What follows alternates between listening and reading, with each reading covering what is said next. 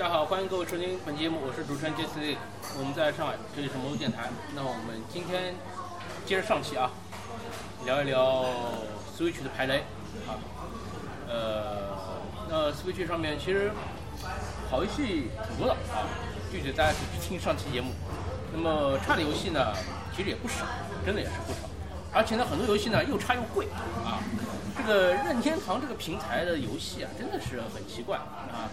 它可能是有的是因为卡带的原因啊，因为卡带成本高；有的呢是可能是那是任天堂抽成的原因啊，它可能要抽抽一笔这个费用，那么导致这个游戏呢，这个相较于其他平台呢都会贵一些。然后，那这个游戏一旦就说没有特别出色，然后又比其他平台贵的时候，那就显得就不值得买，不值得玩啊，就会这样。呃，那我们今天也来稍微讲几个，好吧？呃，这先来。呃，我先来吧。嗯，大家好，我是猫二。那么我这次给大家排的雷呢，可能不是今年的，但是我觉得应该也会有很多同学会去想买这个游戏啊，就是乐高世界啊。啊，乐高世界，因为我本身也是一个乐高玩家啊，就是也很喜欢，就是用这种拼拼拼啊，或者这种沙盒类的游戏嘛。这种游戏总总感觉好像会给人一种无限的可能啊，这种感觉。但是这款游戏我必须要 diss 一下啊。这个乐高世界，它虽然它在这个里面呢是有两个模式啊，一个是故事模式，就是你作为一个一个小人儿啊，你在这个也是一个沙盒的世界，你去打不同的岛啊，不同的这个星球啊，可能这个星球呢它的基调是比如说是雪地的，或者是它的这个基调可能是啊高山或者是什么火山啊，就这样的。然后你在不断探险过程中呢，你会不断的发现各种不同的砖块，也是作为一个收集。收集好了之后呢，你就可以使用这个砖块。当然，你不仅是砖块，你也可以发现不同动物，比如说有一些什么狮子啊、鳄鱼啊，啊呃，甚至还会有恐龙啊，还会发现不同的人物。就是这跟这个就相当于是，比如说有一些市民，有一些什么科学家、灭火员，然后呢，它这里面也会有一些奇幻的东西，比如说你你甚至能发现说吸血鬼和狼人。当你发现了这个人物了之后，你就可以把你自身的人物变成他的样子，或者说你可以获得他的配件。比如说，你可以穿上吸血鬼的斗篷，然后来组装一个搭配一个你完全自己 DIY 的这么一个人物的角色，啊，你像我到后面我是做了一个类似于啊哈利波特的一个设计，我把赫敏啊、什么邓布利多啊都用它里面的配件拼出来了。但是我要 diss 它的这一点呢，就是说它这个里面虽然它标榜的是一个沙盒游戏，但是它跟我的世界来说它是完全没有办法比的。首先呢，由于它的这个里面的这个砖块的搭建只能是作为一个垂直方向的搭建。跟跟你们想象中的这个乐高是完全不一样，它没有拐弯的砖块，它甚至也没有一个斜角的砖块，就是你只能竖着搭起来。然后呢，它的砖块的数量又比其他的，就是比事实市面上卖的这个乐高要少很多。比如说市面上卖的，比如说你要去搭一个，嗯，我们说一个星际大战，星球大战的一个，比如说搭一个那个擎天隼，它里面会用到特别长的一个大板件，但是这里面是没有的，你只能用小件，然后自己去拼。但它这个里面呢，你可以怎么说呢？就是可以用一个用一个呃折中的办法来来来弥补这些问题吧。就是说，它里面是有一个类似于复制，你可以先做好搭出自己搭出一个很长的板件，把它作为一个模块来储存，然后这样你每次使用的时候只用调用这个模块就可以了。这是一点很不方便的一点。还有一点呢，就是说它这个里面你所有搭的东西都是死的，它只是作为一个静态物。比如说你可以搭一个车，但这个车你不能开。当然，它这个里面。游戏里面会有车，有不同的车，比如说有吊车啊，有什么呃钻地的车呀，有什么灭火的车呀，包括还有飞机啊，什么都是可以飞起来的。但是这个东西你只能是把它就相当于是从一个素材库里调用出来，然后你人可以去驾驶，但你不能搭一个就会动的。这一点比我的世界就差很多了。所以这个也是我不太喜欢它的一点，而且它的价格也并不便宜，也要三百来块钱。所以这个作为一个排雷给大家排一下，如果大家喜欢玩沙盒类的，我推荐去买我的世界。啊 这乐高世界，我记得打折的话好像只几十块钱啊。这个你大概是买实体卡是吧？没有没有，我是我是打折，打完折好像是两百多吧，我当时记得打折。没没呃，这可能要要不是一百多，可能打的不够多啊。打折的早，对啊，早买早享受，晚买有折扣啊。但是晚买可能买买的越晚折扣越多，呃，然后不买有赠送。呃。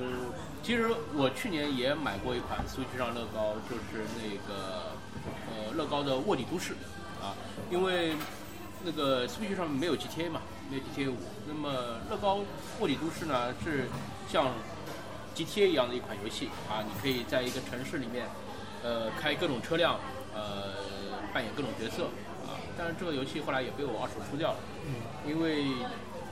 确实也不好玩，确实也不好玩。虽然说它的自由度、开放性都是挺大的，但是我就感觉我这个八次跟这个乐高的这个画风就是不符，就可能他的这种机灵像，他的这种无厘头，我就不大能够接受啊，所以说我把它出掉了。呃，这也算是也算是给大家排一个雷吧。哎，不过说到乐高啊，乐高好像最近又出了一个 Super Villain，我不知道各位有没有玩过的，啊，那个也没有啊。因为自从霍里都市受伤了之后，我就对乐高免疫了啊。敬而远之，敬而远之。老刚这边有没有什么雷呢？我这边怎么说呢？今年就基本没有玩什么游戏，没有没有什么特别具体的雷。我只想说，就是说咱们这种排雷呢，就是就是不排具体的雷。我是想说排一个，就是说就看你一般玩 Switch 的模式，一个人玩还是多人玩。哎，就是你一个人玩的话，有一些可能聚会性的游戏对你来说的话，你可能体会不到那种乐趣。而像有一些聚会性游戏，你本来玩的很嗨，但是受限于场合呀，受限于什么，就是就是出现了一些，就是说我这边不排具体雷，我只是说哪些游戏不适合哪些场合场合玩。比如说，呃，我们最早期的话，就大家一起玩那个分手厨房。分手厨房当时我觉我我我们我们还我们还是说这个正常的名字叫做什么来着？Overcook 的煮呃，糊了。煮糊了，对，煮糊了。因为毕竟是游戏已经有了女朋友在那儿了。对，就是说这个游戏呢，就是适合玩的情况呢，就是就是应该是就是一堆人，大家就是稍微了解点儿，是大家就是说比较熟，可以互相恶作剧一下对，其不是就这是起码种关系啊工作过。啊。就是说有一定游戏的经验，就是你知道游戏怎么怎么操作，然后呢，这时候你跟大家玩的时候，大家能够瞬间理解游戏的意图和那个哎，没错没错。想法，然后就一起玩这个游戏。然后呢，就是说安利这个游戏的最好的场合就是咱们当时聚会的场合，十多个人聚在一起，然后四个人操作，但是但是全场十六个人都很欢乐的这种情况。但是最悲惨的安利场合就是在大家聚会的时候。就是说，在跟同事聚会的时候，首先大家根本不知道 Switch 是什么东西，其次呢，你突然间安安利这么一个游戏，然后就是说大家就完全 get 不到 get 不到这个点，然后呢就会造成现场很混乱的情况，然后呢，这是个不适合安利如。果说连手柄你都不会操作的话，你去安利它一个游戏，那肯定是难度很大对的。，然后但是就算没有手柄手柄操作基础，像那个 One to Switch，这是个完全没有手柄操作基础可以玩的游戏。对对但是呢，非常不适合场合安利是在于一个，呃，多于十十六个人以上，就是多于十十多个人以上的一个场合。这种场合下呢，首先，呃，Switch 的这个这个音响达不到那个能让大家都听见的效果。因为有个电视的话还好一点，还好一点，对，就对，接到但是一旦没有一旦没有电视的情况下，你就拿一个屏幕，首先屏幕小，声音又小，然后十六个人在一起特别嘈杂的情况下，你再去安利一个这样的游戏，大家完全不会被这个游戏的特性吸引到所吸引到，对对对对。那你你那你这个是你把 Switch 想的也太太伟大了。对对对，吧我就说，任何的机器都有它极限，那你我只是说你不说你推荐给一百我就我就说，我就说说一个这个排雷呢，不是说排具体游戏，就是说排一个场合。首先你要认认清楚，你买这个 Switch 的话，你就是是一个，你主要是聚会玩，还是说个人玩？个人玩的话，有一些游戏你不适合在聚会上场合。就算你在聚会上安利的话，我有很多的安利成功的案例和安利失败的案例。像像那个像，假如在一个公司年会上去安利这种游戏呢，就是一个非常失败的一个这个对对对，。其实老刚当时当最早的时候，他安利我 Switch 的时候，他用的是塞尔达。那个时候，我拿到这个手柄之后，他跟你多大仇哎，完完全不知道干什么，然后就知道啊，突然出现了一一个忍者，然后就要向我砍一刀，然后所以导致我那个那段时间他他不是从就是从那个苏醒神庙开始让你玩的，还是从半当中让你玩对？半当中的，他他读了一个比较靠前的档，然后半当中档玩的，然后呢，等到我真正被安利 Switch 的时候是什么时候呢？就是我们去年的这个时候，去年这个时候就玩分手厨房的那个时候，我是才是真正啊，其实他安真正我被安利的这个游戏其实是 ARMS。就作为一个乱拳打乱拳打死老师傅的这么一个典型，然后我才我才觉得这个 Switch 这个游戏真的是这个游戏机真的是这个平台可以怎么说呢？就是说欢乐无限啊，这么一个游戏另外要说的就是排一个雷，就是说我刚买的那个马里亚 Party。啊，你不说的话，我就要问你。啊，就是说这个游戏呢，呃，我这个是专门买来跟聚会一起玩的，然后呢，大家一起先玩大乱斗，马里奥大乱斗，完全在懵逼的情况下，大家都不知道该怎么操作的情况下玩大乱斗。大乱哦，我怎么突然又开始排个大乱斗了？大乱这个游戏买的吗，大乱斗我没有买，是当时那一起啊一起玩的一个朋友，另外一个朋友买。啊，另外一个 Switch 里。首先就是说，我之前一直以为那个 Switch 的那个联机手柄最多最多就是可以连连四个手柄，连连连四个手柄。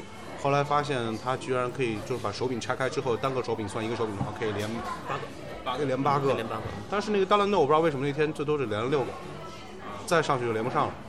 然后呢，而这游戏就是说本来是确实是个好游戏，然后呢大家是完全不知道这个游戏该怎么玩，一堆人在乱打一气，乱打一气。阿姆斯不也是差不多吗？就是阿姆斯乱打的话，就是说你起码一个人的操作，但是大乱斗这种情况下，就是说你完全就是大家在一个屏幕上，首先我是谁？我是谁？我在哪？对对对，大乱斗还是蛮硬核的一个，因为出招啊什么的，就是这种属于一个比较硬核的格斗。但是就是出招的话，你起码要了解这个游戏。对你要但是假如说六个人同时上手的话，你不可能给大家一时间分别去看他那个出招表出招表。对而且就是说，像一些特别不熟悉手柄的人，一开始会乱按。按到 Option 键，就是说，我们之前玩游戏说新新手新手光环，就是说新手乱按的时候会按到 Option，然后打乱游戏节奏，然 后就赢了。没错没错，那个游戏就是说我们玩的时候碰到一个情况，就是说大家一起玩着玩着玩着，突然间就是，突然间就会按到了 home 键。按完按到 Home 键，然后就体验就是突然被打断，体验突然被打断这样的情况。这是突然就说到这个马里奥大乱斗，呃，任大乱斗，大乱斗那大乱斗我先说两句啊，因为大乱斗我买，那个本来今年排雷我就是推荐，呃，不是，就排的就是大乱斗。呃，这款游戏呢，可以说，哎，就是跟上期节目我提的最多的那个词啊，就是集大成者。它确实是有很多任天堂的梗，以及相关的这些游戏梗藏在里面，啊，可以就是说这个这个这个这个这个这个制作人是把他可以想得到的所有的一切的这个任天堂相关的元素都加到这个游戏里面去了。但是啊，但是啊来了，就是就是我不会玩格斗游戏。对，就是呃，大家待会儿听我后面就是期待的游戏就知道了。其实我对年纪大了嘛，对吧？对这种回合制的 RPG 的游戏可能会更加情有独钟。对于靠反应的游戏来说，就对会这种动作类的实时性的呢，可能已经就是越来越就是力不从心了。没错。所以说这款游戏呢，我就是玩到现在也不知道到底该怎么玩，就纯粹就是靠乱打，打最低难度，啊，所以说游戏体验是比较差的，嗯，啊，呃，我也知道，诶，里面那些人物都很经典，对吧？星之卡比，马里奥，啊，塞尔达，对吧？塞尔达还有各种林克啊，林克，各各种各样的林克，不是塞尔达，各种各样的林克大林克、小林克，啊一共有三种林克。对对对，啊，呃，对吧？包括我喜欢的异域之刃的人物也在里面啊，对吧？那那呃，哪怕就是说背景那个音乐 BGM 也有七百多首，对吧？我挑我那些玩过的游戏听，哎，我也觉得很经典。但是你让我玩这个格斗游戏，我就是玩不好，玩不好之后体验就差。啊，所以说我也准备今年年终了聚会，如果说还没让我感觉这游戏很好玩的话，就准备二手出掉，对吧？包括就是说这个任天堂的机制啊，就是预购它可以送那个神花，对吧？我买了美服的卡，然后美服领金币，它这个邮件就是发不到我留的幺六三邮箱，啊，我也不知道是幺六三邮箱的原因呢，还是邮箱的原因，啊，那反正就是就是肯定是我没收到嘛，对吧？这个肯定不是我消费者的原因嘛，对吧？对对对，呃，所以说体验确实是有不好的地方，呃，所以对于手残的玩家，我还是希望大家要慎重，因为这款格斗游戏虽然说老少皆宜啊，上手也不难，但是它还是有它硬核的地方，好吧？那么我们接下来请老刚接着说说马派，啊，马里奥派对的话，我们当时就是说是玩完大乱斗之后接着玩马派的，然后主要原因也是因为这个游戏的话是大家一起能够一起一起去玩的。然后呢，就是说这个游戏怎么说？呃，我们一开始就玩小游戏模式，因为他们说小游戏模式比较容易上手，直接上小游戏模式。但是玩了几个发现之后，它就是不停的就几种按键方式的一种复刻，就是说是它就就纯粹是一种，就是它就是说什么震动到一定点了，挖掘挖掘和钓鱼都是震动到一定点了，把它钓起来。然后或者说是那个什么，就是滚筒啊，掌握平衡啊，或者说怎么样，就是说，其实每个游戏单独拿出来的话是个不错的创意，但是你能看到这些游戏都有它本来都有，它有其他游戏的影子，你就可以找到其他游戏的影子。然后呢，它的它的组队机制呢，又是说是一种，它不是它是不完全就是说要分离你的组队机制，就是说一会儿是我跟你组队，一会儿他跟他组队，然后一会儿是三个打一个，然后一会儿是，然后就是大家都是互相合作什么的，会有这么一个情况。然后呢，就是它其实跟任天堂早期的一一个那个什么挑战，一个一个在 3DS 上一个挑战游戏比较像，就不停的会有不停很多的关卡，让大家不停挑战，不停挑战。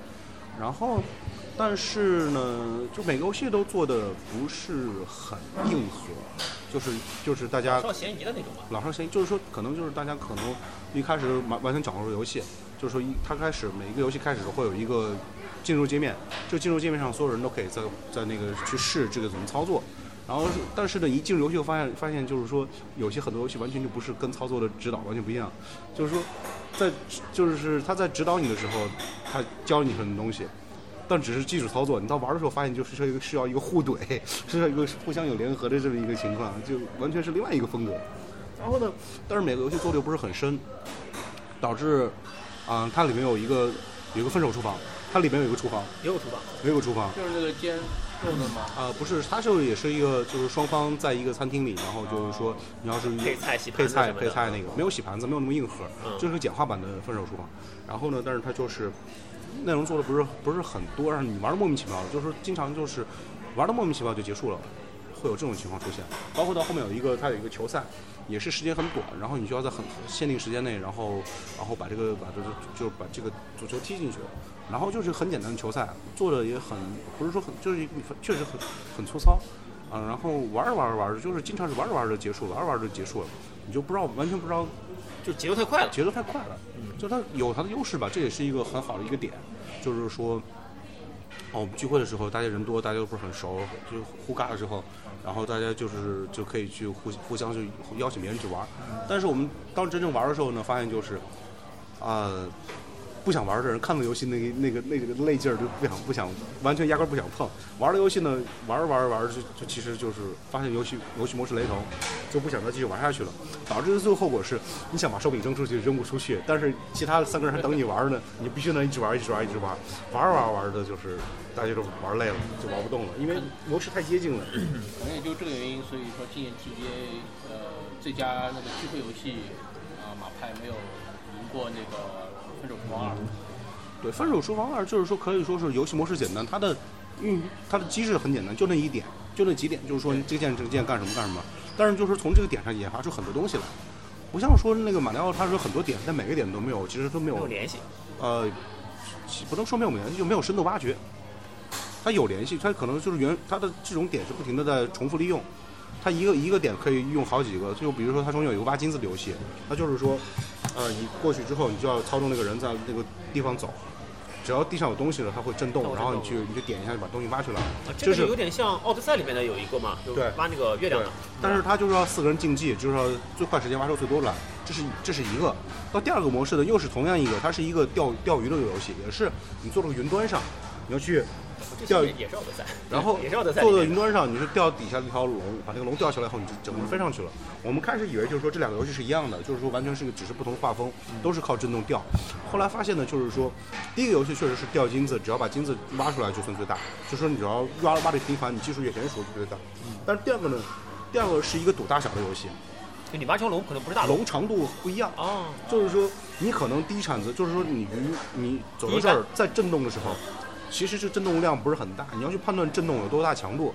震动你就是感觉你要去你要去做个心理准备，你说哦我我我就感觉震动小，我要换条大的，或者说哎呀其实别人挖的都比较小，我赶快把这要吊起来，我赶紧走，对不对？所以有一个就是说有一个压大压小的问题。就是两个其实游戏模式一样的，但是就是不是就是游戏本核心机制是一样的，但是它就是说最后的决决胜条件是不一样的，有这样的情况，它就不停的重复利用。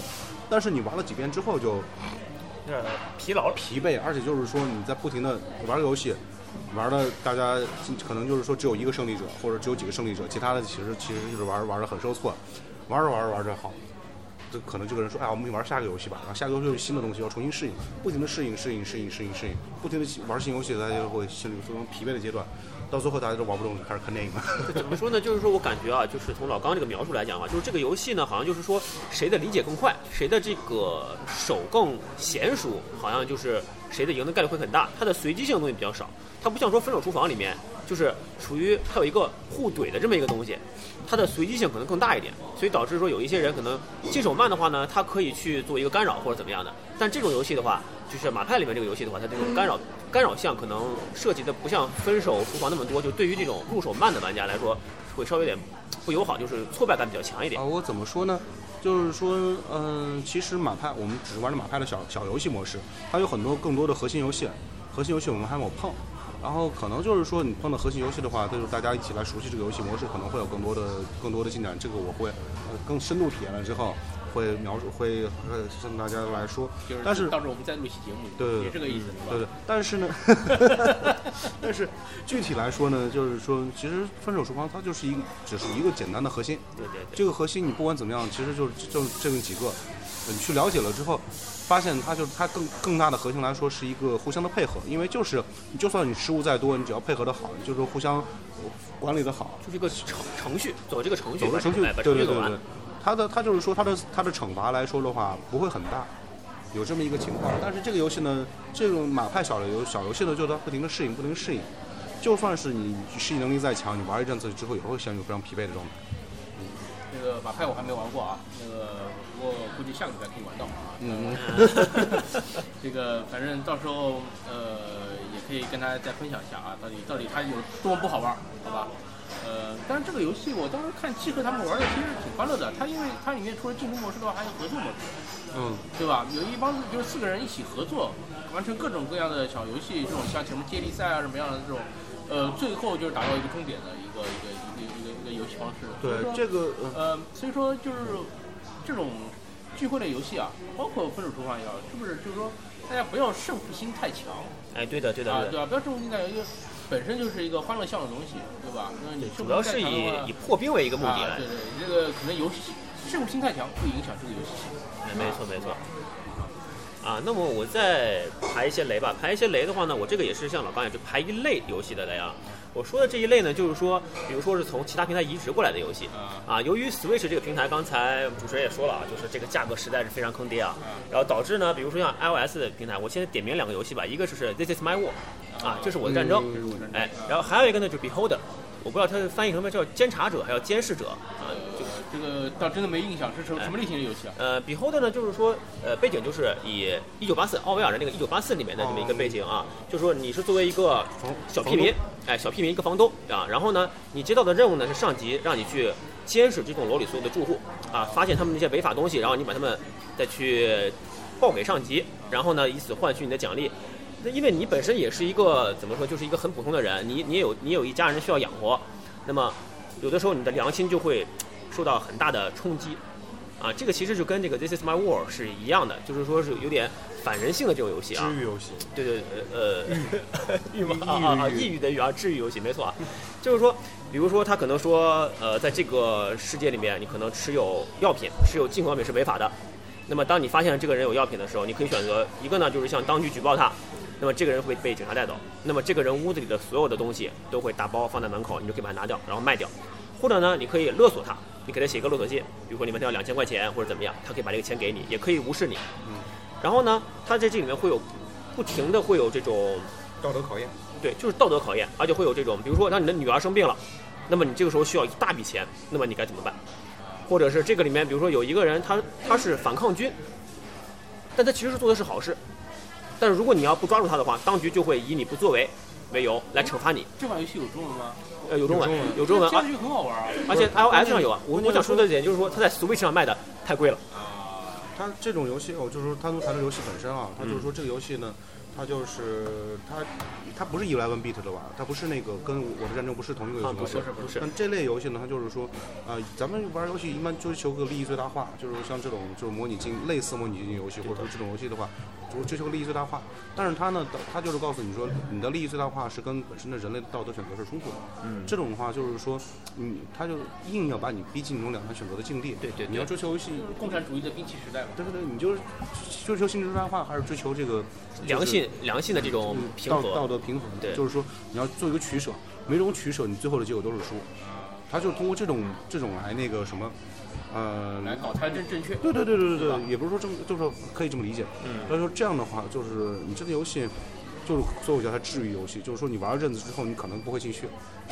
没错，没错，没错。对而且尤其是 This Is My War 也是这样的，它里面有一个老夫妻，我们大家都知道的啊，那个老夫妻，啊，一般我们都会避开那个小屋啊，因为因为到了那个地方之后，你无论做什么抉择，基本上你的同伴都有一个人会上吊，你抢了，那么你同伴就会觉得你做的这个事情很不符合道德，他会直接抑郁致死，他可能会上吊，然后整个你们这个团团队的这个气氛就会 low 到极点。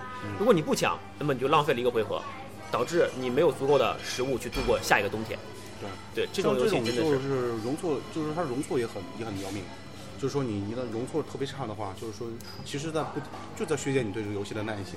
我毕竟是在玩个游戏，我就说我何必让我自己这么难受何？必让我自己难自己难受呢？而且这种难受是真的是，那你之前推荐兵器时代的时候不是这样说的？但是兵器时代是另外一种。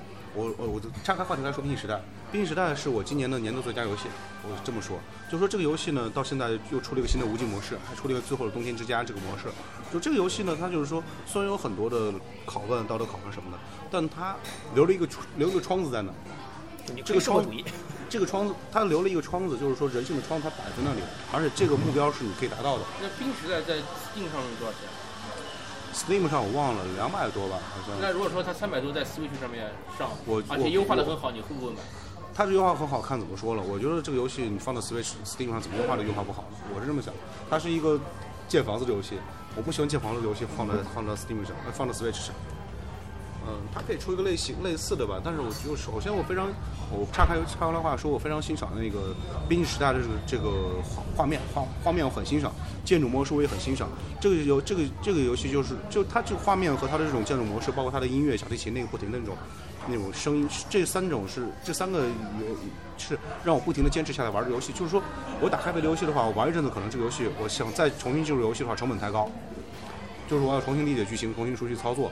然后但是呢，但是《冰帝时代》这个游戏呢，它本这是一个建房子点点点的游戏，而且它加上就是说到它到它的这种就道德考验，可能把我考验一两次之后，我就知道该怎么去规避它了，我就知道哪些是不可逾越的线，而且知道就是说我第一次游戏可能失败了之后，我就知道啊这个段时间要着重着重造资源什么的，就是就算在失败了两三个小时之后，我可以进入个良性的循环模式，然后你就或者就是说，就算后面有个雷，我可以就是通过独独挡把这个雷重新避过去避过去，然后重新来走那条就是说一个非常非常人性化的道路，就有点像这个我们政治正确，就就是在不断的试错中取得前进。对对对，嗯但是它这个游戏就是说，你可以不断的、不断的去那个，去不断的去尝试，然后最后到达你想要的那个结果。但是你像那个《这是我的战争》，它是存档是无法重新读取的，对的，它就模拟了人生。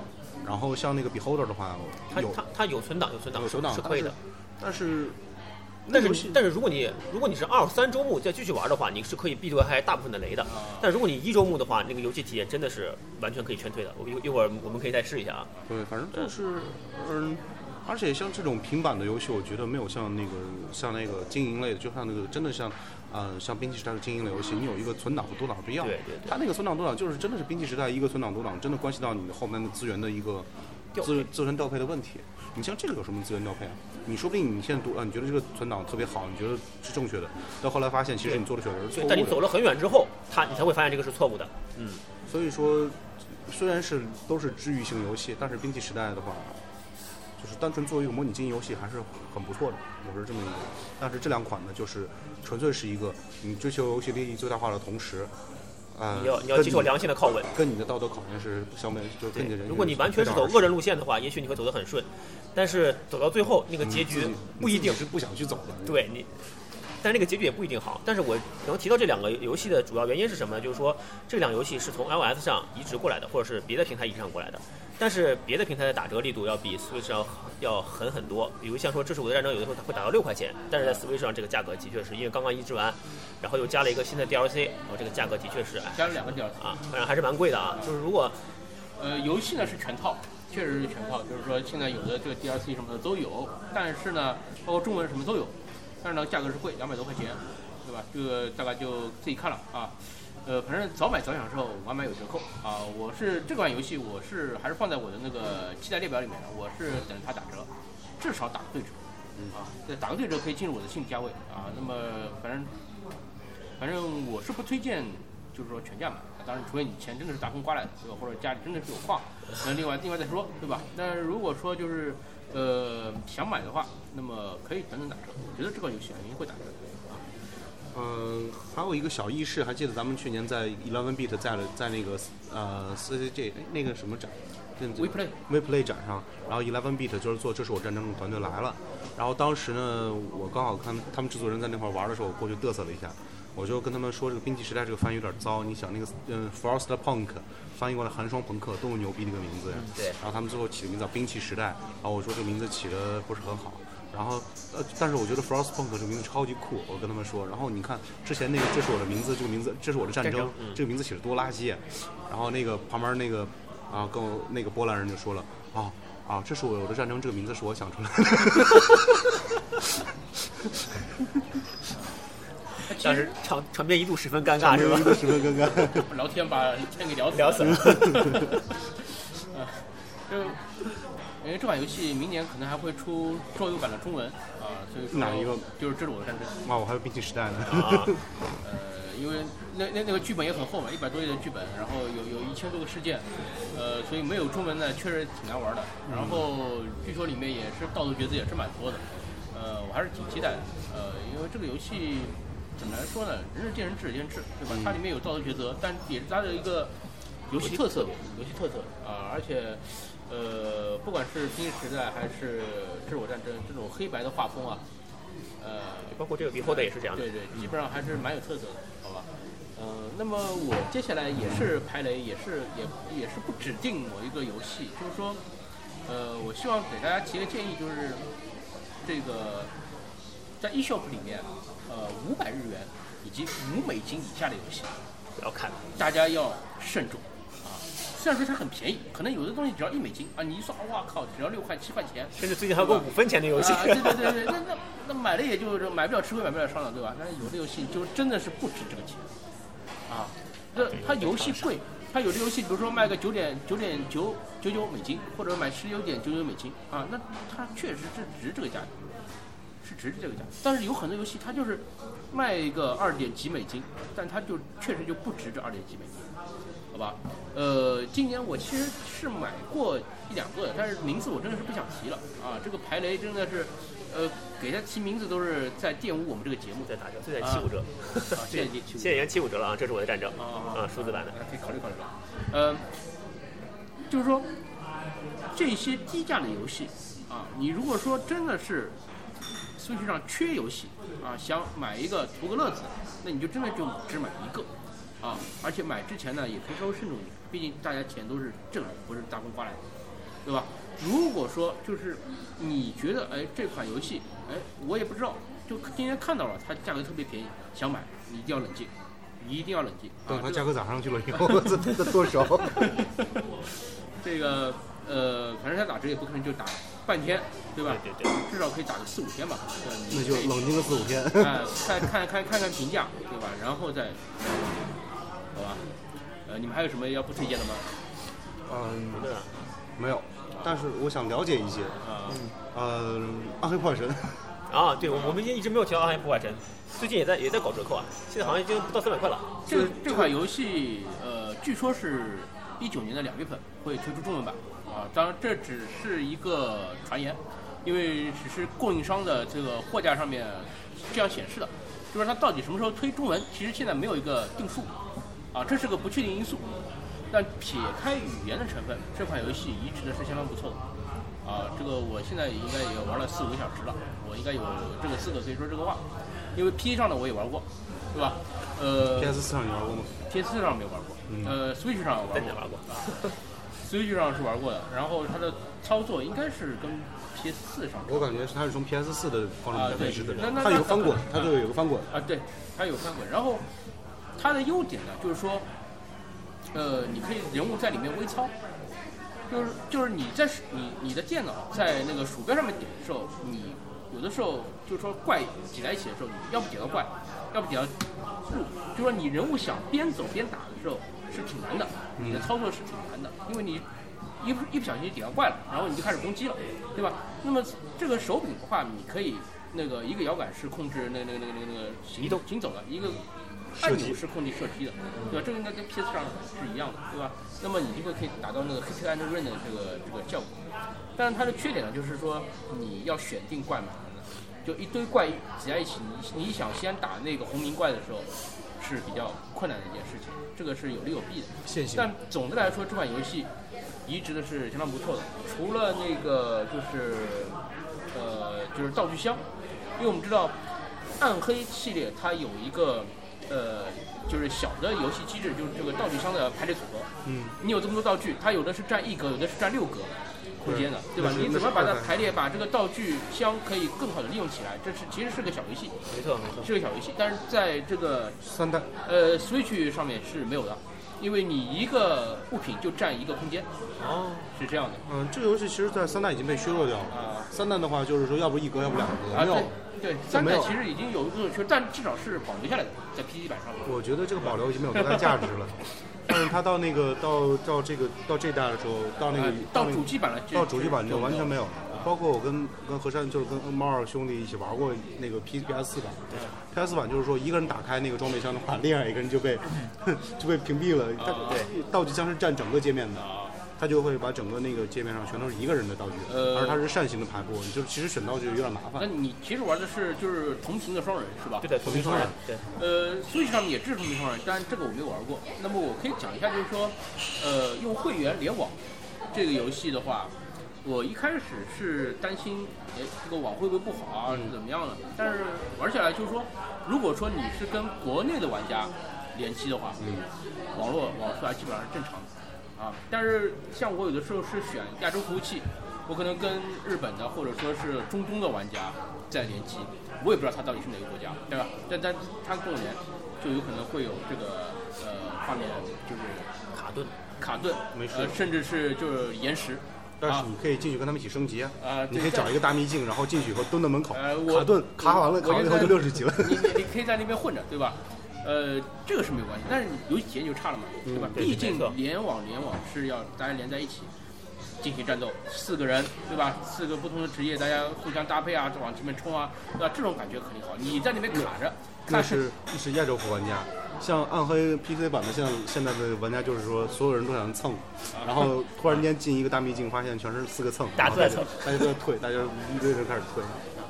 所以说，如果说这一款游戏明年二月份确实是上中文的话，你就买会员，我已经他已经买了会员了老费就买会员。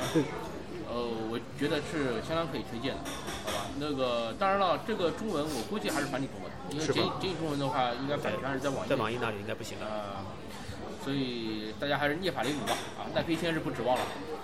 那这一天，还有什么吗？没有什么了，我就进入最后一个环节，啊，就是推荐二零一九年，呃，或者说就是接下来最想买的游戏了。嗯啊啊，刚才最想买的刚才有人已经给我看了，这是我认真居然打折了，所以我现在有点想买。嗯，这个不说，我先说一个吧，好吧？嗯。呃，前面上半期的时候啊，我不知道最终会不会剪掉，就是说有人提到了，好像那个叫什么神乐什么闪乱神乐，长生神乐是吧？这个游戏我是我是一般般，好吧。呃但是我推荐一个游戏是《死或生沙滩排球》。啊，这个游戏好便宜啊，要不买？呃，很多很多男性玩家就说买 Switch 就是为了等这个游戏啊，这既然现在既然被他们等到了啊，等这个游戏加 HD 震动了，嗯主要是 HD 震动。会说的。啊，因为因为当时当时我就在想，这个因为这个游戏它的时代正好是，呃，就是这个 Switch 可以画面可以达到的这个时代时候出的这个游戏，嗯，对吧？所以说它的移植，我觉得是预料之中的一件事情啊。那么没有想到任天堂也已经不是过去的那个任天堂了，啊，真的是让这个游戏给上了，呃迪士尼也不是过去的迪士尼了。呃，所以说这个绅士游戏吧，啊，大家自己看着办，好吧？这个绅士游戏做的还是比较比较说两性化的绅士游戏，女孩子也喜欢玩。但是像那个闪乱神乐呢，那纯粹就是个服务于宅男玩家的游戏了。所以你推荐是闪闪闪乐神乐？主要是我我觉得 HD 震动啊没有体验过。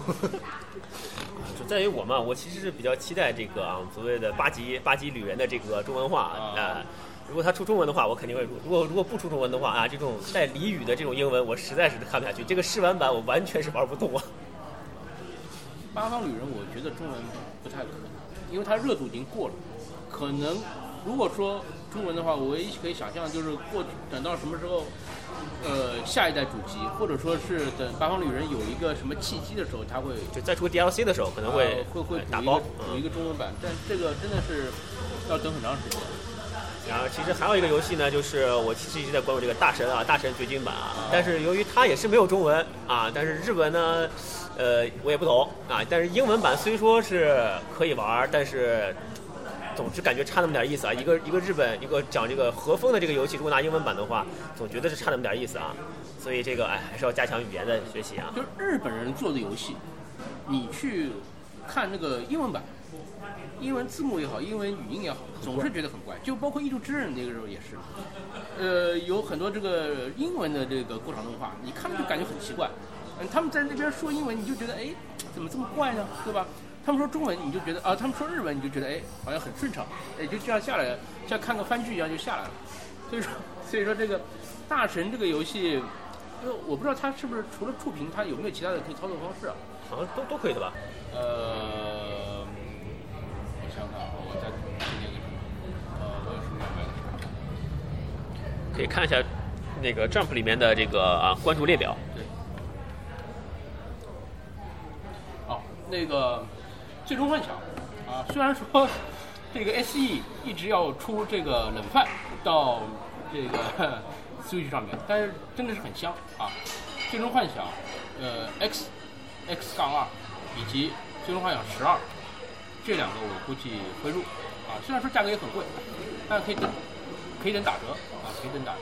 这个而且从 GIP 级的角度来说，这这两款游戏其实都是 GIP 级的经典。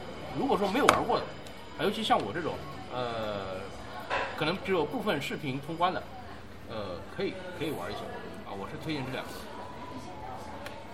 广告是什么推荐的？他们呃不是推荐游戏，我只是说 Switch 是不是预计明年要出个新版的 Switch，支持 4D、4D 和 4K、4K 和 HDR。呃，四 K 我觉得不不太可能，为什么？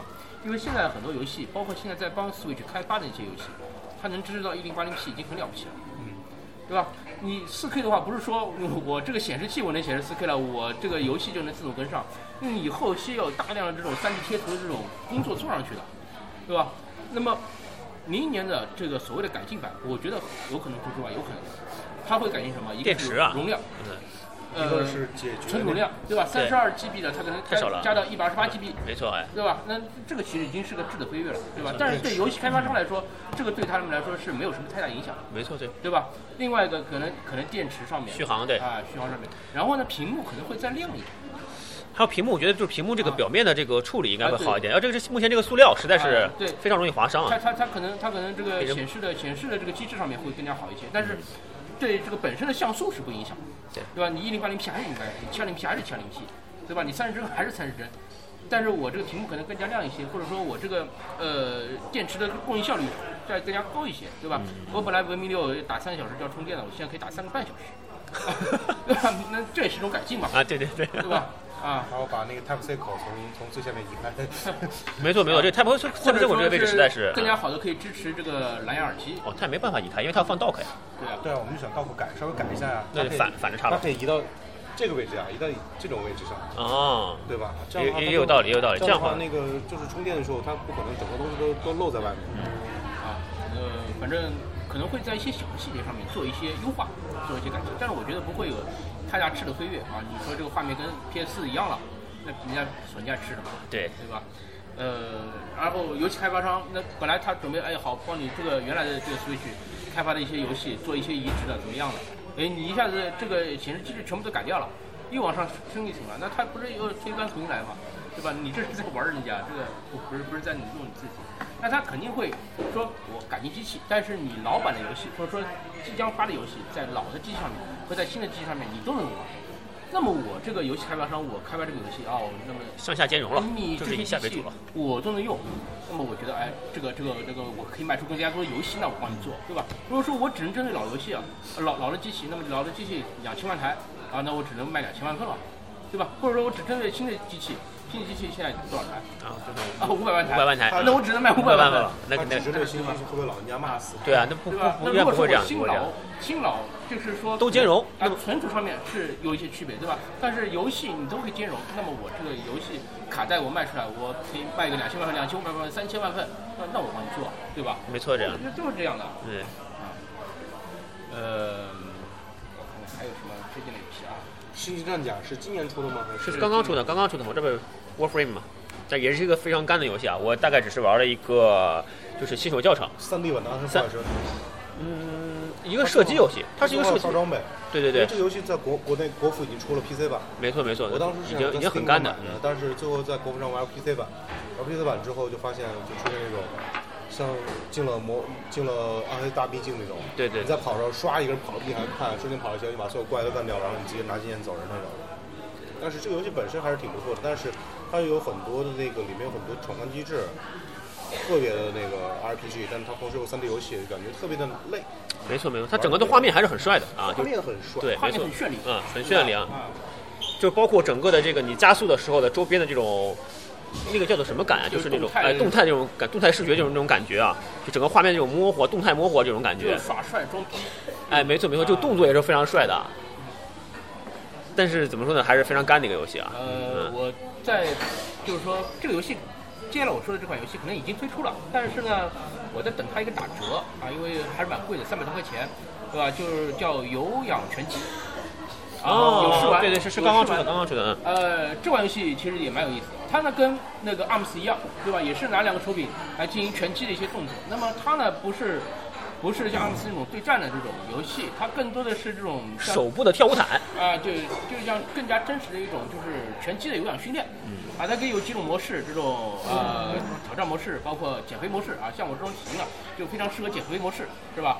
那么也有试玩，大家感兴趣可以先去试试看啊，这个呃做一下，它这个游戏里面也会帮你定这种训练计划啊，每天你训练量是怎么样的，那么三天之后达到一个怎样效果，对吧？那么可以去试一试。呃，为什么封面和画风完全不一样？对封面是个妹子是吧？我记得。封面封面是一种很那个简约式的是很？简约式的，像很那个色块 Just 色块 Dance 嘛哎对的。但是进去以后为什么感觉像个 H game？这个是呃，就是跟还 perfect combo。哎就是心里想着什么就看到了什么嘛，啊？只能只能只能这样理解了啊，心中有佛是吧？对对对，呃，心中黄油，到处黄油。嗯另外的话呢，就是呃，就是《命运之柱二》命运之柱，啊，专八之柱。呃，就是怎么说呢？就是说，呃，之前我们在节目里面也聊到过，就是说 Switch 这个平台其实很适合像 CRPG 这样的游戏，对对对对。回合制的 RPG 游戏其实很适合在这上面，对吧？呃，但是呢，一直没有成功的这种欧美游戏移植过来，一直说就是今年今年会有那个叫什么那个专八之柱啊，但是呢又缺票了，缺了一九年了，那没办法，那一九年他出的话我肯定会买啊。那么据说《神界二》《神界原罪二》也会上，包括像那个 Pathfinder 的 Kingmaker，就是开拓者的造王造王者啊，也会上 Switch。那么这些游戏啊，照我的理解，只要是有中文，只要是有中文，我就会买啊。呃，所以也是推荐给大家，就是说喜欢这种欧美跑团式风格的 RPG 的玩家啊，这种 old school 类型的，大家可以去试试看。哎，我记得之前老高好像推荐过一个游戏啊，他在朋友圈里面转发过，就是说在游戏里面跑团的一个，是有一个吗？好像是，那是这是一个手机游戏，哎是吗？哎，我我怎么记得好像在 Switch 上也出了？骑士精灵。对对对对对，我记得那个好像哦 Switch 上对也也有的好，像没有中文啊也没有中文，啊。我记得是有的。因为这个这也是偏呃 Switch 平台没有国行的一个比较大的一个瓶颈。但如果说它有国行有个团队在国内的话，它可能会像这种啊、意识形态比较低的游戏，它可以把它全部的都翻译成中文，那么销量会更加好一些。但是。呃，很遗憾，现在港行也不怎么景气，对吧？国行遥遥无期。哎，港行的商店现在怎么样了？正常运行了吗？开了吗？不不不，港行还没开还是只能输番号的那种。啊。哎，对的对的，就是这个对，骑士经理啊。哎没有中文真的是哎，就门槛就会提高提高很大一块了。很多游戏呢，就是说都知道在路上了，对吧？但是呢，会有很多的呃，就是说不确定因素，比如说到底多少钱？你是卖三十九美金啊、二十九美金、十九美金，还是五十九美金，对吧？都不知道。那有的游戏呃确实很好，哪怕五十九美金我也准备入了，但到底有没有中文，对吧？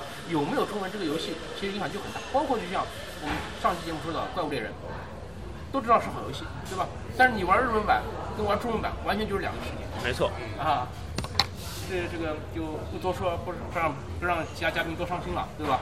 那么，包括有的游戏，就是说它第一时间没有中文，啊，像暗黑，啊，那它是官方是明确说的，我们会更新中文，那么没关系，你就买了再等，对吧？对呃，再有担心就那确实上了中文了，我们再买，这也没有关系，对吧？那有的游戏像堡垒这种非官方的这种小道消息渠道说会更新的，那你就再等一等。观望观望。对对对，等那有的游戏像《八方旅人》这种，官方始终没有出过口，就没有说我们会出中文或者怎么样，只不过是捕风捉影的会有一些这种话被媒体来拿来炒作，被这种不良商家拿来这种呃促进销量来促进销量，对吧？那这种就要慎之又慎啊，除非你觉得日文、英文我也无所谓的，我也可以玩的，有中文那更好，那么你无所谓，对吧？那不然的话就稍微啊，真的，呃，钱毕竟不是大风刮来的。没错没错啊，而且 Switch 上游戏啊，动不动就是两百块啊，两百块。对，两三百两三百。我感觉这游戏怎么说呢？Switch 上游戏跟那个 PS 四上买游戏相比的话，PS 四你买一个两三百三百块钱游戏，确实有很好的体验。对的，但是你 Switch 上买一个，你基本上还需要拍个雷。啊，对对，，是这样的。啊，今天时间差不多了啊，这个终于把债也还上了啊，因为我之前一直说要录 su 七的节目，但是一直没有机会录上啊。那么今天找了两个嘉宾啊，花了两期节目的时间，啊，排了一些雷，做了一些推荐啊，也做了一些展望啊，非常感谢二位。呃，那么喜欢节目的呢，也可以继续关注我们后续的节目啊。那么我游戏的节目只要找到嘉宾，我也肯定会录 su 七相关的，好吧？啊，那么希望大家继续关注我们的节目啊，也可以加我 Switch 好友四二三四三三幺六五四二七。四二三四三三幺六五四二七，好吧？啊，那么有机会可以一起联机啊，有老司机的可以带带我那个怪物猎人怪物猎人。啊好，那今天节目就先到这儿，各位再见。好，再见。再见。